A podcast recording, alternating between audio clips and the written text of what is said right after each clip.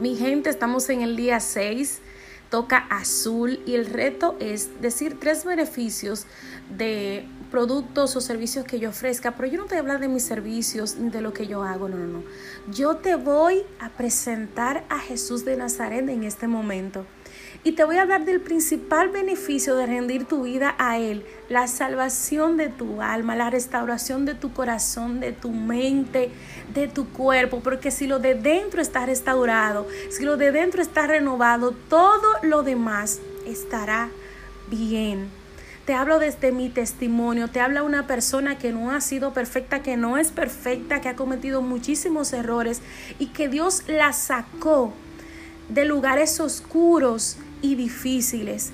Un Dios que me dijo a mí, te amo tal y como eres, y tal y como eres voy a trabajar contigo para terminar ese diseño perfecto que concebí desde antes de que tú estuvieras en el vientre de tu madre.